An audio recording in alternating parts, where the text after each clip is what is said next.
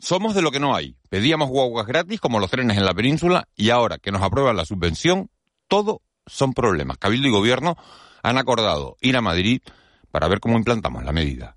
Son las seis y media. De la noche al día, Miguel Ángel Dasguani.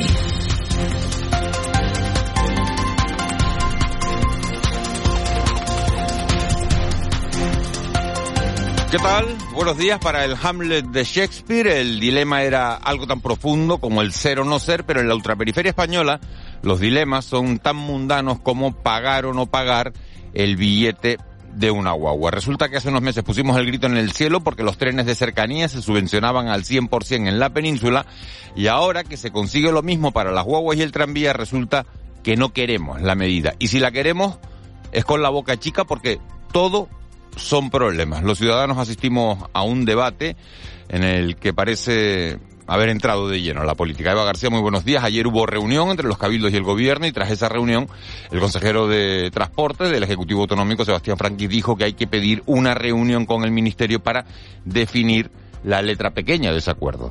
Lo que se quiere hacer, muy buenos días Miguel Ángel, es trazar una estrategia unificada para todas las islas, dado que cada una tiene una oferta distinta en lo que se refiere a los bonos del transporte por carretera. El consejero también dijo que será difícil tener guaguas suficientes disponibles para dar cobertura al incremento de la demanda que se espera. Si con la subvención del 50%, recordemos, aumentaron los viajeros un 15%, se espera que con la gratuidad de las guaguas y del tranvía los usuarios aumenten otro 20%. Además, ha cuantificado en 130 el número de vehículos que haría falta para cubrir esa previsible demanda. 130 guaguas que cuestan cada uno entre unas 250.000, 300.000 euros y que además no se pueden comprar de un día para otro. Ya sabemos cómo está la situación del mercado automovilístico. De todo esto hablaremos en esta mañana. Además, nos acercaremos hasta la isla de La Palma, una plataforma, Jaraco concretamente, Vecinos de la Bombilla y Puerto Naos anuncia demandas patrimoniales, pero también una movilización para la jornada de mañana. Tendremos la oportunidad de hablar del Congreso de la Sociedad Canaria de Medicina Familiar. Familiar es la edición número 30, se celebra este fin de semana, pero también a los médicos hay que preguntarles cómo está la situación, sobre todo los médicos de familia, la atención primaria. Y en esta jornada, dentro de la campaña Somos Fuerza, hablaremos con la magistrada de la Sala Social del Tribunal Superior de Justicia de Canarias, Gloria Poyatos, además de formar parte de esta campaña. Recordemos, somos fuerza con motivo del día 25 de noviembre, día de la eliminación de la violencia machista, toda esta polémica surgida de la ley del sí es sí será sin duda uno de los argumentos que trataremos con ella. Y además, hoy se inaugura el nuevo curso de la UNED, concretamente en Gran Canaria. Estará con nosotros el director y también estará con nosotros en los estudios de Canarias Radio el consejero de Transición Ecológica, Lucha contra el Cambio Climático y Planificación Territorial, José Antonio Balbuena. Le saludábamos el otro día por teléfono desde Egipto. Llegaba en las últimas horas y hoy estará con nosotros aquí. Bueno, muchos asuntos que hablar con el consejero, con, con José Antonio Balbuena, sobre lo que decías de, de la ley del sí es sí, que vamos a tratar con Gloria Poyatos, decir que la polémica sigue muy viva a nivel nacional porque Irene Montero consiguió ayer algo inédito en este mandato que fue, que es, que ha sido poner de acuerdo a los jueces conservadores y a los jueces progresistas. Lo hizo al afirmar que lo que necesitan los jueces es una mayor formación para poder garantizar su sensibilidad en lo que se refiere a la perspectiva de género. En los deportes, la noticia es que España ganó ayer su último partido amistoso antes del Mundial de Qatar, un Mundial que comienza el domingo. Los de Luis Enrique ganaron a Jordania por 1 a 3 con goles de Ansu Fati, Gaby y Nico Williams. En lo que se refiere a los nuestros, pues sigue la venta de entradas para el derby Unión Deportiva Las Palmas, Tenerife del día 26 de noviembre. Tres horas de radio las que tenemos por delante, tres horas que nos van a llevar hasta las nueve y media de la mañana, momento en el que le entregaremos el testigo a nuestro compañero Miguel Guedes. José Luis Molina está una mañana más en el control técnico, Laura Afonso y Víctor Hugo Pérez en la redacción y en la producción. Eva García. Sobre las nueve y diez se darán un salto por aquí el abuelo Armiche, nuestro enviado especial al Mundial Roque, Marita y también Raúl García. Todos con el objetivo de tratar de arrancarles una sonrisa. Para nosotros sería un placer que nos acompañaran en este trayecto diario que nos lleva de la noche al día. Empezamos. De la noche al día, Miguel Ángel Dasguani. 6 y 34. Vamos con los titulares que marcan la crónica de este viernes 18 de noviembre. Caja 7 te ofrece los titulares del día. Gobierno autonómico y cabildos insulares reclamarán al Ministerio de Transporte financiación adicional para poder aplicar la gratuidad de las guaguas y del tranvía. Para comprar 130 guaguas y contratar más conductores, está previsto que a partir del próximo 1 de enero el transporte urbano sea gratuito y de ahí esta reclamación. El consejero de Transporte, Sebastián Franquis, que se ha reunido con los cabildos insulares, ha abogado por introducir modificaciones en la herramienta que utilizan los cabildos y ayuntamientos para notificar al Ministerio los fondos que han dejado de ingresar por la aplicación de estas reducciones. También ha planteado que es necesario que los siete cabildos unifiquen criterios para aplicar esta medida a la hora de utilizar la herramienta, que hay que utilizarla con el Ministerio, que cada cabildo tiene que comunicar los multiviajes que hay que llevar, que, hay que se van a financiar con esa medida, pues lógicamente sería bueno que se normalizara en, Canarias, que fuera un, un multiviaje más o menos homogéneo en cada una de las islas. Y tal y como avanzábamos hace un instante, este viernes continúa la polémica por la ley del solo sí es sí. El Tribunal Supremo se pronunciará sobre la ley en menos de un mes tras la rebaja de condenas.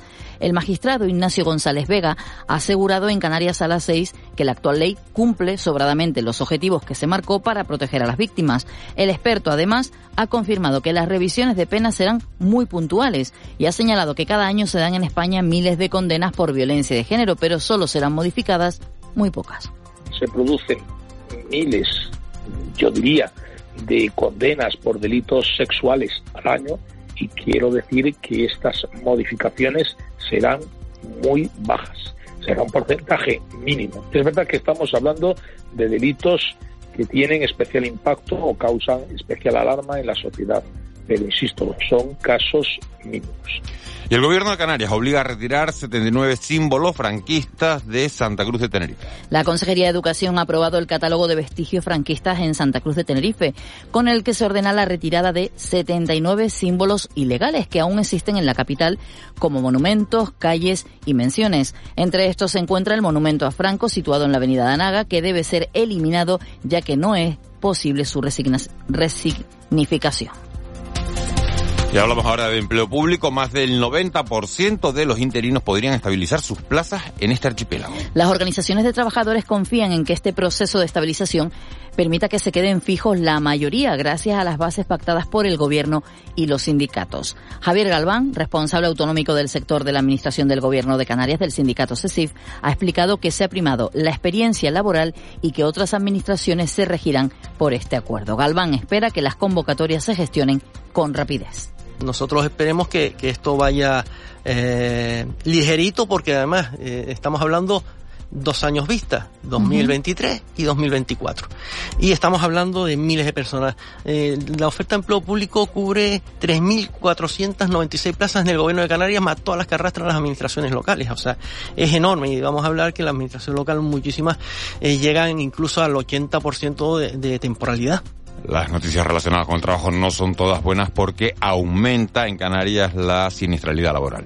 El sindicato Comisiones Obreras Canarias ha denunciado que en las islas se ha producido un incremento de la siniestralidad laboral. Hasta septiembre han ocurrido 36.200 accidentes, en los que se ha producido 17 muertes. Además, 104 personas han resultado heridas de carácter grave o muy grave. El sindicato teme una cierta relajación en la prevención laboral en el archipiélago. Y hablamos ahora de fiscalidad para contarles que el Partido Popular ha denunciado el aumento de las tasas de inscripción a la zona seca. El diputado popular por la provincia de Las Palmas, Guillermo Mariscal, ha calificado de nuevo asalto de Canarias la enmienda a la proposición de ley de nuevo gravamen a bancos y energéticas que modifica el REF e incrementa casi un 70% las tasas de acceso a la zona especial canaria. Es, según Mariscal, un incumplimiento más del REF canario por parte del gobierno de Pedro Sánchez que modifica a su antojo sin contar con los informes preceptivos del Parlamento de Canarias es una modificación del régimen económico y fiscal de Canarias. Y miro, y miro a los diputados del Partido Socialista y Unidas Podemos que gobiernan también en Canarias. Es una falta de respeto más a la autonomía canaria el no haber solicitado este informe previamente. Ya no solamente lo dice el Estatuto de Autonomía, en su artículo 167, por cierto, esta enmienda ha sido apoyada también por Esquerra Republicana de Cataluña y por Bildu, que solo atienden al respeto del Estatuto de Autonomía cuando se refieren a sus comunidades autónomas. Y terminamos hablando de economía, pero mirando hacia el exterior porque Reino Unido parece haber entrado en recesión. Y aumenta los impuestos a los ricos y a las empresas energéticas. El nuevo ministro británico de Economía, Jeremy Hunt, ha anunciado un plan fiscal de hasta 55 mil millones de libras al año de subidas de impuestos y recortes de gasto. Hunt ha explicado que su plan fiscal tiene tres prioridades, crecimiento, estabilidad y defensa de los servicios públicos. El objetivo es desterrar los planes fiscales del anterior gobierno detrás con este anuncio conocido ya como la Declaración de Otoño. Proteger las cosas que más te importan es una tranquilidad. ¿Te gustaría agrupar todos tus seguros en uno y pagarlos en una sola cuota, mes a mes? Cómodo y sencillo. Descubre esta y muchas ventajas más con el plan Disfruta Seguro de Caja 7. Consulta condiciones en cajasiete.com.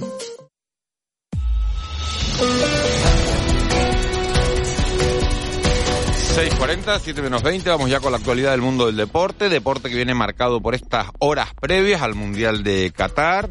Ayer jugaba España, ganaba 1-3 a Jordania, con goles de los más jóvenes prácticamente del equipo, y aquí los nuestros, bueno, pues muy pendientes de los partidos de esta jornada previa del fin de semana. Juega la Unión Deportiva, juega también el Tenerife. Juan Luis Monzón, muy buenos días. Hola, ¿qué tal Miguel Ángeles? Buenos días. La selección española de fútbol superó la de Jordania 1 a 3 en su último test antes de su debut en el Mundial de Qatar. El seleccionador nacional Luis Enrique optó por dar algo más de media hora de juego al gran canario del Villarreal, Jeremy Pino, mientras que el tinerfeño del Barcelona, Pedri González, se quedó sin jugar. En casa, nuestros equipos ya conocen día y hora para los partidos de la segunda ronda de la Copa del Rey.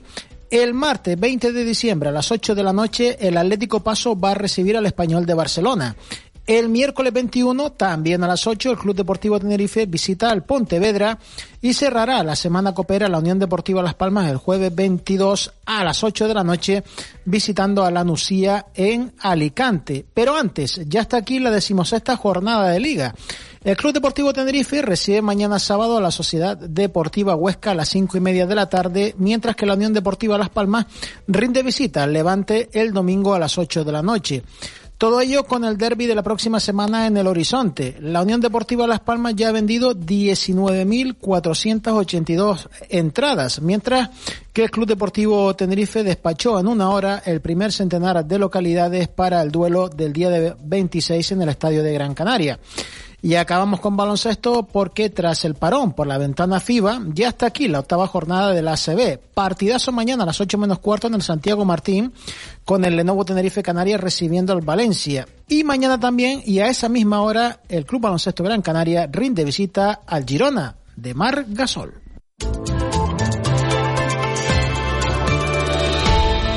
6.42, Edgar Cedres, buenos días. Buenos días, Miguel Ángel. ¿Bajaron al final las temperaturas o no han bajado? Sí, han bajado y hoy seguiremos notando el descenso de los termómetros. Termómetros que también bajarán la jornada de mañana y en principio vamos a tener un fin de semana de tiempo algo más otoñal.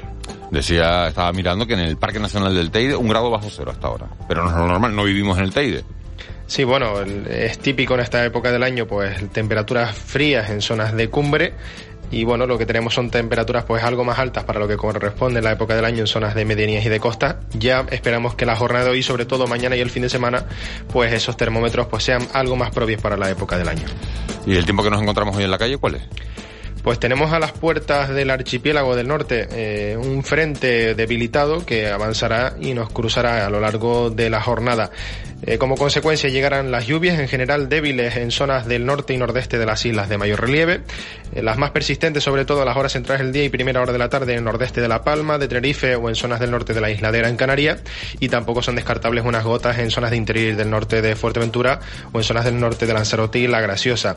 El ambiente más soleado en zonas costeras del sur, principalmente del este y sur de las islas de mayor relieve y en zonas del sur de la isla de Fuerteventura y Lanzarote y además hoy con temperaturas como decíamos pues algo más bajas, sobre todo las máximas en el interior de Gran Canaria. En zonas de cumbre pueden bajar entre 3 y 6 grados con respecto a los valores de ayer. En la costa se moverán esos valores entre los 24 y algo más de 26, puntualmente 27 grados.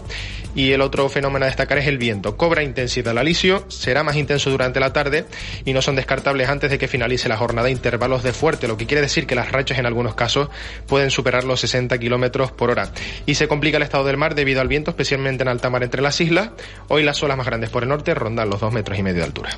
Edgar, gracias. Nos hablamos en un ratito y sobre las 7 y 5, 7 y 10 ampliamos la información, ¿te parece? Perfecto, buenos días. Buenos días, 6.44, Eva García, ¿qué cuenta la prensa? Hoy comenzamos con el diario de Visos, la imagen de portadas para una pala de gofio, eh, en este momento eh, sacándola de un, de, de un saco, porque la ONU comprará mil toneladas de gofio para luchar contra el hambre en África. El Programa Mundial de Alimentos, de la mano de la Cámara de Comercio de Santa Cruz de Tenerife, negocia con empresas del archipiélago adquirir un cargamento del producto canario para sus campañas por la guerra de Ucrania, dado que es rico en vitaminas y fácil de transportar y cocinar. También entre las noticias destacadas de este periódico, Canarias necesita 130 guaguas para la demanda de transporte gratis. Habla una vez más de los casos de Ala Octa, que dejó ciego en este caso a Juan Gutiérrez, un carpintero de Tejina, y el catálogo que establece retirar el monumento a Franco aprobado. En la provincia, la guagua solo será gratuita para quien la use con frecuencia es el titular a cinco columnas. Los cabildos fijarán un mínimo obligatorio de viajes al día o al mes en los transportes gratis para beneficiar a los usuarios habituales. La imagen de portada es para eh, ayer un, encuentro, participaron dentro de la organización del 60 aniversario de Caja 7 y entre los titulares destaca más formación e innovación para ganar el futuro. Y el Programa Mundial de Alimentos que busca mil toneladas de gofio para afrontar el hambre en África. En el Canarias 7, a cinco columnas, Gran Canaria aboga por un modelo turístico que asegure la sostenibilidad 30 años para denunciar la violencia machista. Habla de la campaña del 25 de noviembre. Canarias pone el foco en las mujeres mayores, víctimas de maltrato, un colectivo muy, muy vulnerable. Y la imagen de portada del Canarias 7 hoy es para la selección española. España que resuelve su único test antes del Mundial, minutos para Jeremy Pino. Recuerda que la selección española se impuso ayer por 1 a 3 a la de Jordania. En el periódico El Día, cinco columnas, el gobierno canario ordena tirar el monumento a Franco, imagen de portada también para el fútbol, pero en este caso para la ilusión de los aficionados del Club Deportivo Tenerife. El derby calienta motores y algunos aficionados que, aficionados que ya ayer pudieron comprar sus entradas. Canarias necesita 130 guaguas para atender la gratuidad del transporte y la ONU quiere comprar mil toneladas de gofio en las islas para paliar el hambre en África. Bueno, pues todo eso en la prensa canaria. Vamos con los periódicos nacionales. En el país, el Supremo se dispone a resolver por la vía rápida sobre la ley del sí es sí. Los conservadores británicos anuncian una subida general de los impuestos. Y en el mundo, Moncloa exhibe su impotencia ante las rebajas de los agresores. Y la imagen de portadas para el ministro del Interior, Fernando Grande Marlasca, con la ministra de Igualdad, Irene Montero, ayer en el Senado. Es viernes, ¿de qué tenemos que estar pendientes hoy? Hoy el CIS publica el barómetro de noviembre, en, se hace esa primera estimación de voto tras la ruptura de las negociaciones para renovar el Consejo General del Poder Judicial. En Canarias hay Consejo de Gobierno, será a las 12, la rueda de prensa sobre las 5 de la tarde y se presenta hoy, en el Parlamento hay mucha actividad, Miguel Ángel, por un lado se presenta eh, el informe de la audiencia de cuentas de fiscalización de los extractos de los expedientes de contratación y de las relaciones anuales de contratos celebrados por la Administración Pública de la Comunidad Autónoma de 2019-2020. El administrador único de Radio y Televisión Canaria, Francisco Moreno, comparece, lo hace en comisión parlamentaria. Se informa de la puesta en marcha de una programación divulgativa del Estatuto de Autonomía, responderá a preguntas sobre su intención de postularse a la presidencia de Radio y Televisión Española y sobre las medidas adoptadas para mejorar las condiciones laborales del personal del ente público. Y además, ya que hemos hablado del Parlamento, su presidente está desde ayer en la Asamblea Plenaria de la Conferencia de Asambleas Legislativas que continúa en el día de hoy, día en el que muchas administraciones, ayuntamientos, cabildos, centros escolares celebran el Día de la Infancia. Bueno, pues decíamos ayer si los viernes venía o no la agenda cargada. Hoy hay un montón de, de cosas, entre ellas eh, una muy importante que es la celebración de ese Consejo de Gobierno. 6.48, decíamos antes que en el Teide había un grado bajo cero. En Artenara, ayer, fíjense, a esta hora de la mañana, en la cumbre de Gran Canaria, nos despertábamos con 12 grados. Bueno, pues hoy ya hay 9 a esta, a esta misma hora. Saben ustedes que tienen un teléfono para ponerse en contacto con nosotros. Ese teléfono es el 616-486-754. 616-486-754. 648. Vamos con nuestra crónica económica. Economía en dos minutos. José Miguel González. Bueno, pues vamos con un dato que hemos conocido esta semana y que, bueno, a muchos les ha llamado la, la atención, a otros, desde luego, no les ha cogido por, por sorpresa. Canarias es la segunda comunidad autónoma con el salario medio anual más bajo de toda España. José Miguel González, buenos días. Buenos días, Miguel Ángel. Por ahondar que no quede, aunque quien se haya sorprendido no sé dónde ha estado en estos años. Y es que resulta que Canarias es la segunda comunidad con el salario medio anual más bajo en 2021, al situarse en 17.925 euros anuales por debajo del sueldo medio anual a nivel nacional, que fue de 21.519. Ahora bien, se ha experimentado un incremento del 5% respecto a los años anteriores, según siempre las estadísticas del mercado de trabajo y pensiones de las fuentes tributarias publicadas por la agencia tributaria. Así todo, se trata del mayor incremento del 2008, por una razón, por varias. Por un lado, la fuerte recuperación de la economía española y por el otro, el incremento de la inflación, algo que convive con nosotros día tras día. Hay que aclarar que la principal razón no es que por una misma ocupación se cobre menos, sino que proporcionalmente tenemos más actividades productivas intensivas en trabajos que lo que sucede en el resto del territorio nacional. Y por lo tanto, como el salario lo que retribuye es la productividad, pues entonces estamos en clara desventaja. Tengamos en cuenta además que existen dos grandes redistribuidores de la renta, como es el sistema fiscal y la negociación colectiva, y cada uno en su ámbito debe dar lo máximo de sí. De lo contrario, seguiremos siempre en los últimos lugares, siendo probable también que lo veamos como normal, cuando no debe ser así.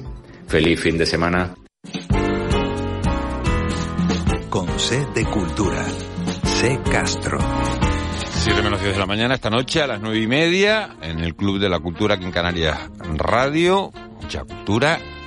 Antes, un adelanto de todo lo que vamos a poder oír. Se Castro, buenos días. Buenos días, Miguel Ángel. Este viernes arranca el Festival de Cine Fantástico de Canarias Ciudad de la Laguna Isla Calavera. En el Teatro Leal estarán John Landy y Débora Nadulman, también Jonaiba Callado, premios de honor del festival. Por cierto, esta noche a las nueve y media en el Club de la Cultura aquí en Canarias Radio hablaremos con Karen Hernández, que es la presidenta del jurado de este festival que el cortometraje tiene una vida muy corta, muy, muy, valga la redundancia, muy limitada.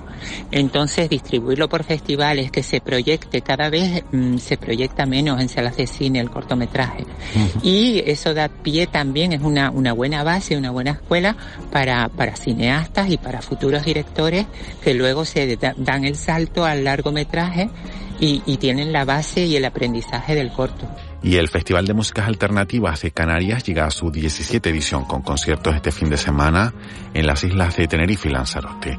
Este viernes habrá actuaciones en el Aguere Cultural de la Laguna y en la Grulla Bar en Lanzarote.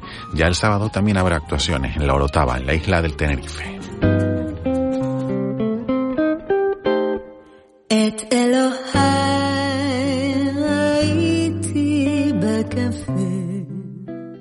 Y nosotros nos vamos con la música de Noah porque la israelí celebra esta noche el 25 aniversario del Auditorio Alfredo Kraus de Las Palmas de Gran Canaria. Será el último concierto que la cantante ofrezca este año en España.